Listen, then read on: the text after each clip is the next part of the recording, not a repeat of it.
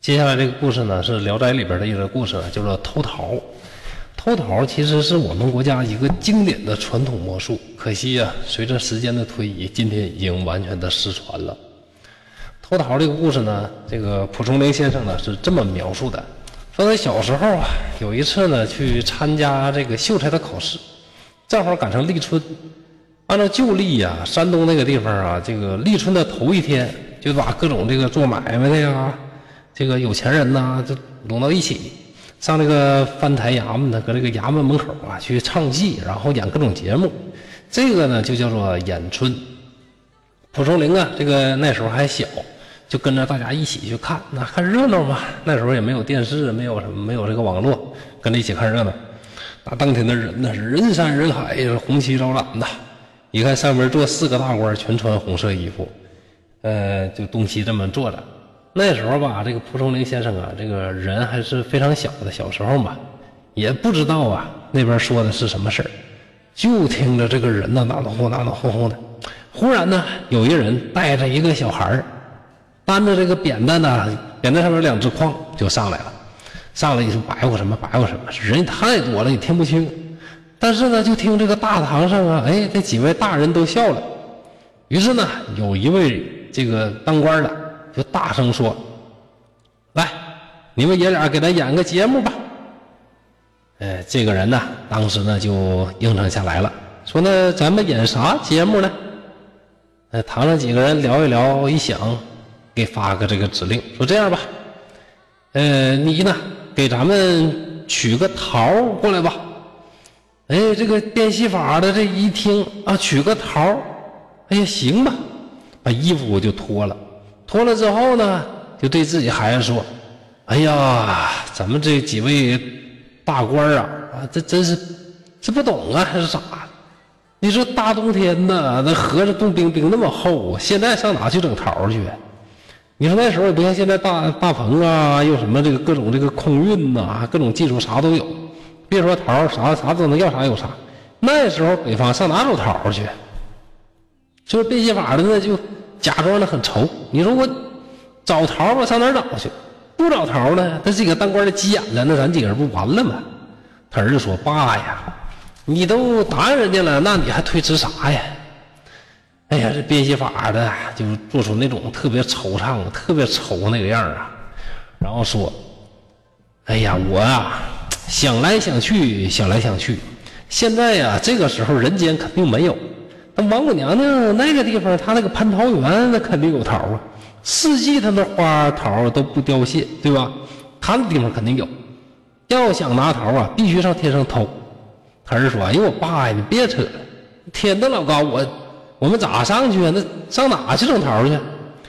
变戏法说：“没事没事你这我我我有这法术。”然后把这筐呢就给打开了。打开之后拿出一团绳往天上这么一扔，你看那个绳啊。就直直的往天上爬去啊，自己往上升啊，一点点的绳往上往天上爬，一会儿呢就穿过了云彩，就到天上就看不见那个头在哪儿了。你看这个变戏法的多厉害啊！然后呢，这个招呼他自己儿子说：“儿子，你爸我呀岁数大了，这上不去了。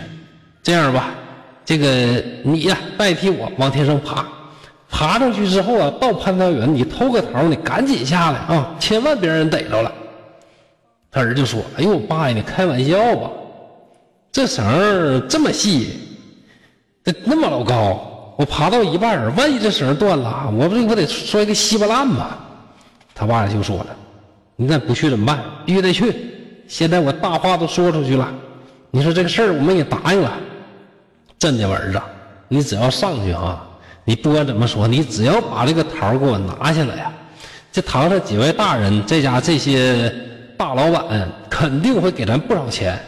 他赏这些钱，我不干别的啊，儿子，我给你娶个特别漂亮的媳妇儿，要多漂亮有多漂亮，那一个不够，的多娶几个都行啊。他儿子一听，哎我去，行吧？你看这小孩他也惦记这事儿啊。那这小孩一听说行，来吧，攀着这个绳子，就往上爬。要说这孩子嘛，还真灵活啊！这个手一动，脚一动，手一动，脚一动，就像那个蜘蛛啊，爬那个这个蜘蛛网一样，很快呢就爬到天上去，渐渐的就藏在这个云彩里边儿，看不见了。过了好久啊，就掉下来一个桃，碗那么大一个大桃。这变戏法的大喜呀，拿着这个桃呢，就献在公堂上。公堂上几位大人呢，是传来传去，互相看又研究，也看不出来啊，这是真的还是假的。就忽然这个时候，这绳啪从天上掉下来，又这变戏法吓坏了，哎呀，完了完了完了，这下完了。上面呢有人呢，把这个绳呢给弄断了。完了，我这儿子怎么办呢？这肯定没地方爬了。那过了一会儿呢，就看到一个东西啊从天上掉下来，仔细一看是啥呀？竟然呢是他儿子的一个头啊！哎呦，可怜这个变戏法的捧着儿子的头就哭啊！哎呀，肯定是我儿子偷桃让人给逮着了！哎呀，我儿啊，完了，这回肯定死喽！过了一会儿呢，哎，掉下来一个腿。过了一会儿，掉了一个胳膊，什么手指头啊、脚丫子啊、屁股蛋子啊，噼里啪噼里啪一顿掉啊！一会儿呢，从天上就像下雨一样啊，把各个零件呢全都掉下来。你说这个变戏法啥心情啊？哎，心中呢非常难过呀。当时呢就是现场啊嚎啕大哭啊，一边哭啊一边把这小孩的各个零件啊都捡起来放到筐里，对着大家说。哎呀，老夫啊，就这么一个儿子，天天跟着我走南闯北呀。没想到啊，今天呢，这个几位大老爷给我这么一个命令，弄得我儿子都扔在这儿了，太惨了。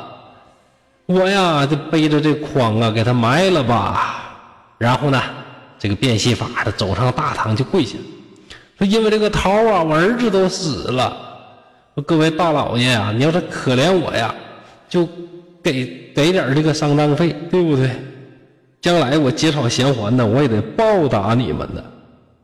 那做这几个官呢，都感觉哎很诧异，也不知道是真的呢还是假的。那各自呢都给了不少的钱。那底下看热闹的也感觉哎呀太可怜了，拿点钱吧。这变戏法的一会儿啊，就弄了好多的钱。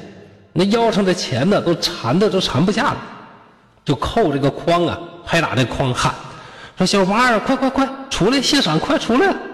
一看，一个小童啊，这蓬头过蓬头的这个小童啊，就把这筐一顶，就蹦出来了，面向北边呢，就一顿叩首啊。一看，就是他当初爬天梯的那么一个那么一个孩子。那大家都感觉呀，这个戏法啊，真的是太厉害了。蒲松龄呢记载这个偷桃呢，很有可能是人家老先生啊，呃，儿童时、少年时候的真正的一个这个见到的这么一个实际经历的这么一个事件。后来呢，到今天也有很多人呢尝试着看能不能啊恢复这个偷桃这个戏法，但是呢都不是特别成功，反而是呢印度啊经常在街头表演一个叫做通天绳的这个魔术，有那么一点点这个相似。然后呢，有人还曾经在网上揭秘啊，说这个偷桃应该如何去完成。但是呢，耳听为虚，眼见为实。至今呢，我还没看到现场或者视频有这样的魔术。希望将来有一天呢，能够很好的把这个魔术呢给它变出来。这个呢，就是著名的《聊斋故事》，叫做偷桃。